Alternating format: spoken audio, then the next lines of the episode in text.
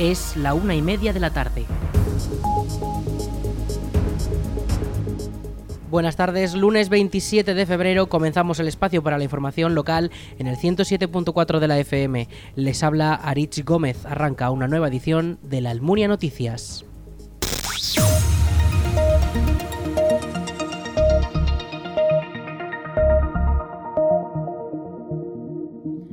Club Deportivo La Almunia empató un nuevo partido de la temporada contra el Club Deportivo Utrillas con un resultado de 2 a 2 en la jornada número 23 del Grupo 17 de la Tercera División. El equipo de La Almunia estrenó el marcador en el minuto 21 con un gol protagonizado por Alberto Escarda, pero Adrián Hernández de Utrillas empató en el minuto 44 de juego. Aritz Hernández consiguió poner en ventaja al equipo rival a mitad de la segunda parte, pero poco después el almuniense Diego Júdez consiguió el empate y sentenció el partido que suma un punto para cada equipo.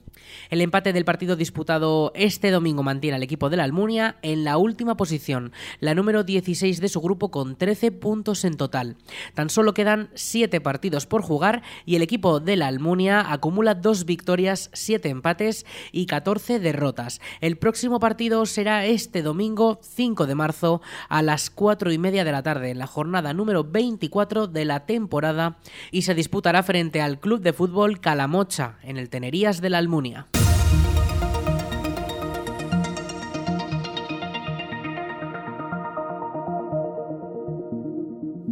Los donantes de sangre podrán acercarse al Palacio de San Juan a partir de las cinco y media de la tarde para hacer su donativo. Un equipo de sanitarios ya permanece instalado en el espacio cultural de la Almunia para realizar las extracciones de las personas que quieren ayudar a mantener las reservas del Banco de Sangre de Aragón.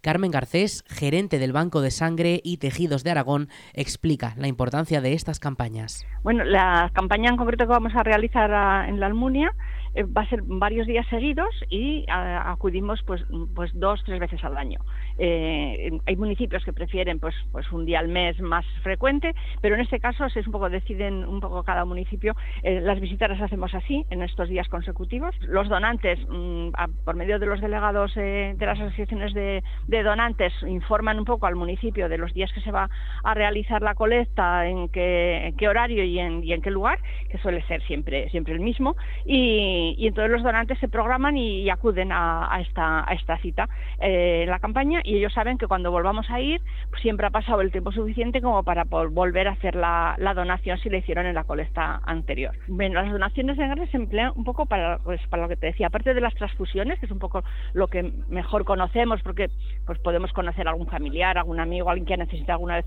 una transfusión de sangre pues por un accidente, por una, situación puntual que, que es necesario. Aparte hay bastantes enfermedades enfermedades, oncológicas y otro tipo de enfermedades hematológicas, que uno de los tratamientos para poder mantener una calidad de vida eh, suficiente eh, y un poco aceptable es a base de, sucesivas donaciones. Estos pacientes pues que han pasado, están pasando una leucemia, que han pasado, pues necesitan, hay fallo en sus células y necesitamos aportar una sangre con unas células competentes. Y, bueno, y, se necesitan pues un número importante de, transfusiones, pero aparte de las transfusiones de este tipo de, pacientes, eh, niños también a veces hay, situaciones infantiles que, necesitan pues el aporte a lo mejor de un componente solo, como son las plaquetas en algunas enfermedades, eh, y, luego hay otras necesidades, pues como te decía, fármacos que solo se pueden producir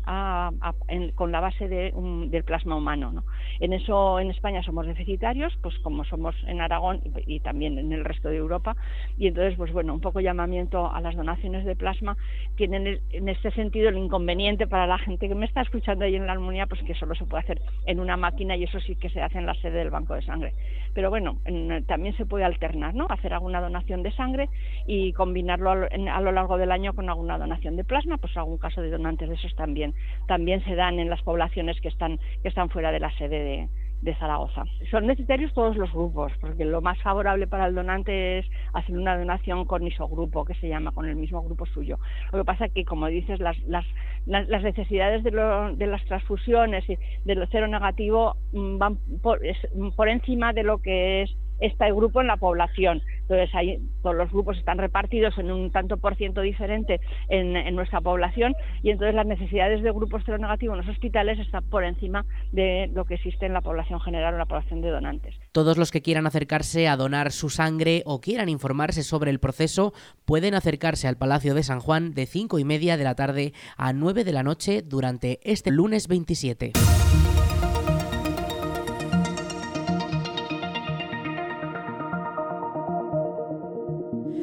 Las obras en la ermita de Cabañas ya superan el 50%. El edificio románico almoniense lleva desde 2022 cerrado para poder realizar estas labores y ahora ya se ha terminado uno de los dos trabajos, la restauración de cinco arcos sóleos, huecos con techo de arco en medio punto en los que se enterraban a las personas. Escuchamos a Juan José Moreno, teniente alcalde de la Almunia. El resultado yo lo he visto ya porque suelo subir frecuentemente. Es impresionante, lo digo porque eh, los arcosolios, que es la, el primer lote, pues se veían pinturas, pero se veían pues con, mancha, con moho, con suciedad.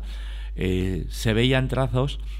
pero ahora sí que distingamos, distinguimos todos los trazos realmente, aunque está lógicamente parte de la pintura ya se había perdido, con lo cual esa no se puede recuperar, pero la que está es impresionante la cantidad de detalles que llegas a ver y bueno, simplemente con limpieza, con dar esa tonalidad un poco más eh, ocre a, ese, a esos yesos que estaban eh, que en, aquellos años dieron por encima y te hacía mal un poco mal a la vista. Pero bueno ya está finalizado. Las obras siguen porque eh, eran dos lotes Arcosóleos y Capilla San Nicolás de Bari. Arcosóleos se da la finalización pero se ha ido trabajando conjuntamente con la capilla. Los trabajos se han ido a la par eh, porque además es la misma empresa, que es algo bueno, que la misma empresa haga todo, haga todo. De momento no se puede ver esa parte restaurada, porque está todo el material, está la empresa eh, con todo ahí mezclado, andamios y demás. Y bueno, pues con, van bastante adelantados los trabajos de la capilla y de la hornacina que salió. Eh, y bueno, final de marzo, mm, igual final de marzo podemos decir, bueno, final de marzo tiene que estar acabada, luego vendrá el proceso de, de limpieza, una limpieza exhaustiva, tampoco costará mucho, pero bueno, hay que limpiarlo bien porque bueno, todo el polvo y todo lo que hay, aunque se ha protegido la pila románica, la pila bautismal y todo lo que tenía de valor está protegido, pero bueno, luego hay que eh, dejar que, que salga el polvo, limpiarlo con, con máquinas aspiradoras o con, lo, o con lo que haga falta, con lo cual yo espero que a primeros de abril podamos eh, ver esa magnífica restauración de lo que del interior que queda, aunque quedan más cosas por hacer. Ahora los trabajos se centran en la finalización de la rehabilitación de la capilla de San Nicolás, que contará con un videomapping que proyectará cómo ha sido la estructura del edificio en el transcurso de la historia y cómo lo han ido modificando las distintas restauraciones que ha sufrido. Las labores se han retrasado debido al descubrimiento de una pequeña hornacina que arroja más luz a la antigua disposición del edificio. Desde el ayuntamiento se quiere preservar. Y hemos tenido pues eh, sorpresas, sorpresas agradables por otra parte, porque a la hora de picar todos los yesos y los morteros que eran regrecidos, que no eran ni mucho menos mm, antiquísimos, ni del siglo XIV eh, ni del XIII, sino es mucho más posterior, eh, pues han salido algún detalle, como una pequeña hornacina, que además he hecho alguna foto para meterla al archivo, eh, que está justamente al lado de la capilla de San Nicolás de Bari. Eh, ya no se han dicho los restauradores que en la capilla San Nicolás de Bari se veía una marca aproximadamente a un metro, metro veinte de altura, que parece ser que ahí estaba el antiguo eh, altar. Y ante los altares eran como unas mesas que se estaban justamente a la pared y las pinturas decoraban la parte, eh, la parte más alta de, de, esa pequeña mesa que cubría todo, como digo, todo el altar. Y al lado ha aparecido esta, esta pequeña vitrina que estaba incluso con restos de, un pequeño marco que había, esa hornacina. Podía ser, nos han comentado que podía ser donde se guardara el cáliz, porque antes no se podía guardar en el, en el propio retablo, en el propio altar, no se podía guardar y antes tenía que estar separado. Con lo cual, eh, ya hemos hecho una modificación presupuestaria para eh, que eso se deje visto, se haga esa hornacina, ya veremos a ver qué ponemos allí, pero como digo, se está viendo ya todos los eh, llevan buen ritmo, se está restaurando todas las pinturas, se está rellenando y además, pues bueno, mm, vamos a ver también el contorno de la puerta inicial que había en la ermita de Cabañas. Se tapó cuando fue la restauración de los años 60 y a partir de ahí, pues bueno, se cambió y tenemos la puerta de entrada, que es la que tenemos originalmente ahora, que está justamente enfrente de, de Ricla con unos escalones, pero la otra puerta lateral es la que se tapó y se va a quedar, se ha picado, se ha sacado todo lo que había y se, y se va a quedar delimitada y se va a ver la forma que tenía la, la puerta, que luego posteriormente, pues ya con ese videomapping que queremos hacer y ese un pequeño museo, pues ya será el culmen de toda la restauración interior y será un, bueno, yo creo que será un buen motivo para visitar cabañas que ya nos están demandando. La reapertura de la ermita a todos los públicos está prevista para finales de marzo o principios de abril. Todo dependerá del avance de los trabajos actuales, aunque desde el consistorio señalan que antes de abrir se deberá realizar una limpieza exhaustiva para que no queden rastros de las obras.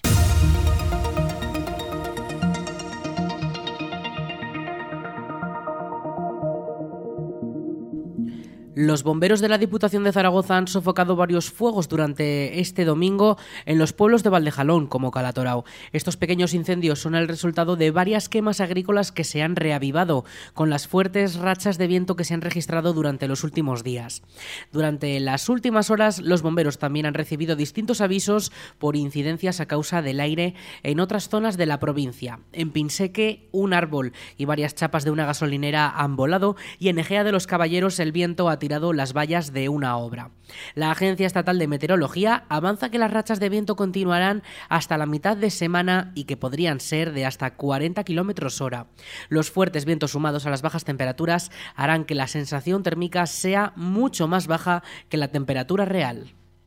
La ayuda de 200 euros del Gobierno de España para personas con rentas bajas ya cuenta con más de 34.000 solicitudes en Aragón. La ayuda tiene como objetivo aliviar la cesta de la compra y proteger a los colectivos más vulnerables mediante un pago único de 200 euros. Las personas que pueden solicitar la ayuda deben ser trabajadores por cuenta propia o ajena y beneficiarios de la prestación o subsidio de desempleo durante 2022. Además, durante el año pasado no debieron haber superado los 27.000 euros brutos de renta y el patrimonio no debe rebasar los 75.000 euros, sin contar la vivienda habitual. Según el Gobierno, el objetivo es que haya un reparto justo de los efectos de la crisis y que no paguen los de siempre. En total, la web de la agencia tributaria hasta ahora ha registrado más de 1,3 millones de solicitudes a tramitar en toda España.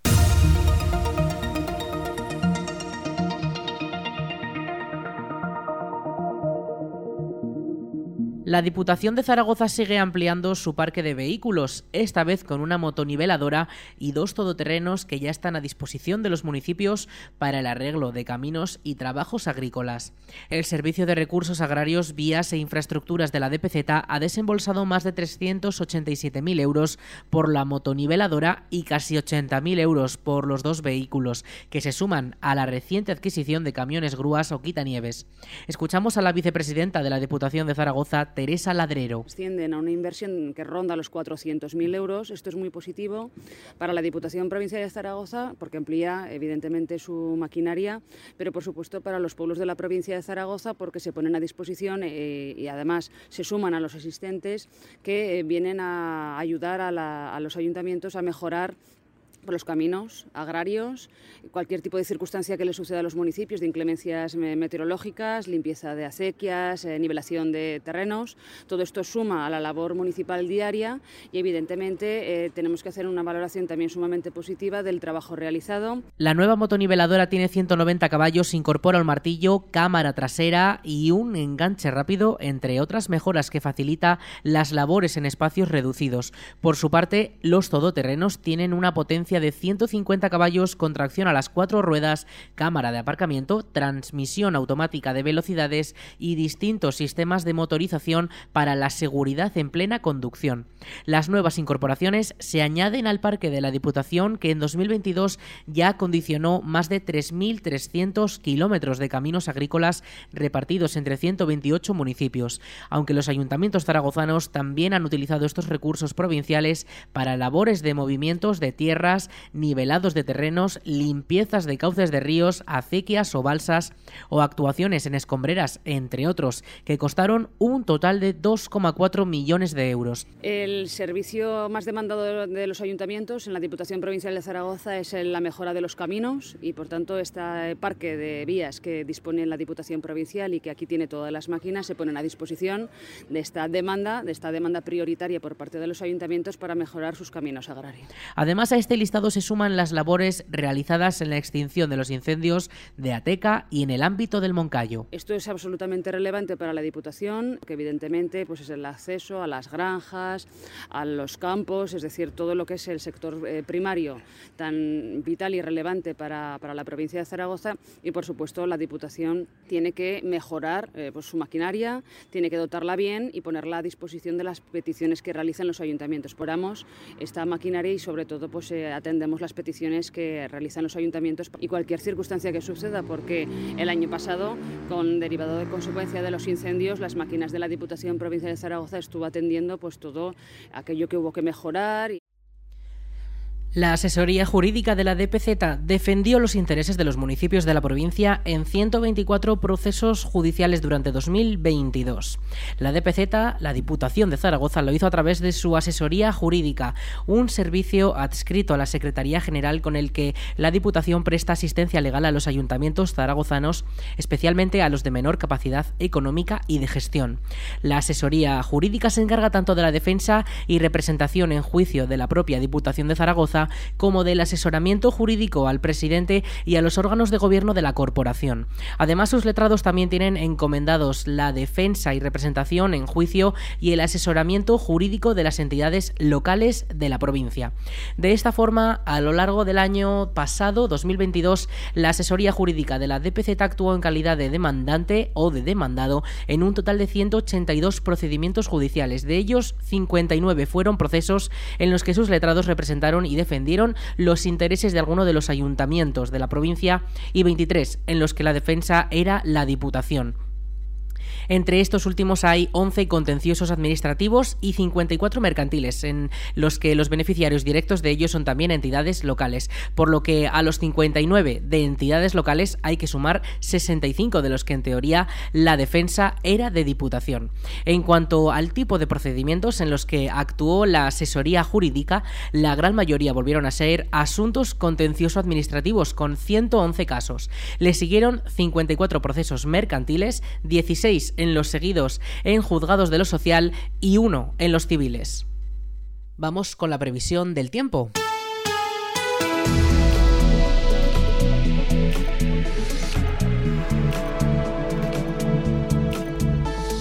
En cuanto al tiempo para este lunes, hemos podido ver cómo caían esos copos de nieve durante las primeras horas de la mañana, que no han sido pocos tampoco, y la nieve empezaba a cuajar, pero ha dejado de nevar. Entonces, ahora tenemos una temperatura de un grado en la Almunia, aquí en el exterior de nuestros estudios, y la cota de nieve se prevé que se mantenga en torno a los 100 metros durante todo el día, y, y prácticamente durante toda la semana va a ser una cota de nieve muy baja, con temperaturas que van a favorecer también a que caiga nieve en los alrededores de la Ibérica zaragozana. Las rachas de viento podrían alcanzar durante el día de hoy los 20 kilómetros hora a partir de esta tarde, pero se esperan que sean fuertes mañana con hasta 30 kilómetros hora, dirección sur. Entonces, vamos a tener esas rachas de viento que serán más heladoras con esas temperaturas mínimas, ya que hoy esperamos unas, una máxima de 4 grados y también una mínima de menos 1 grados,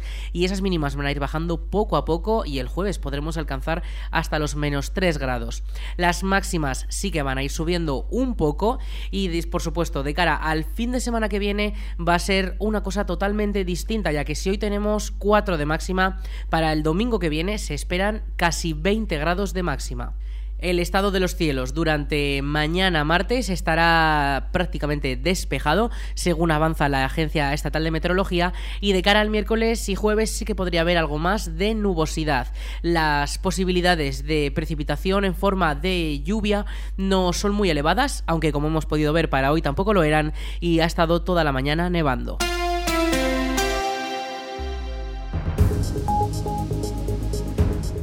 Hasta aquí la información local en la Almunia Radio. En unos minutos a las 2 toman el relevo nuestros compañeros de Aragón Radio Noticias. Más información en laalmuniaradio.es.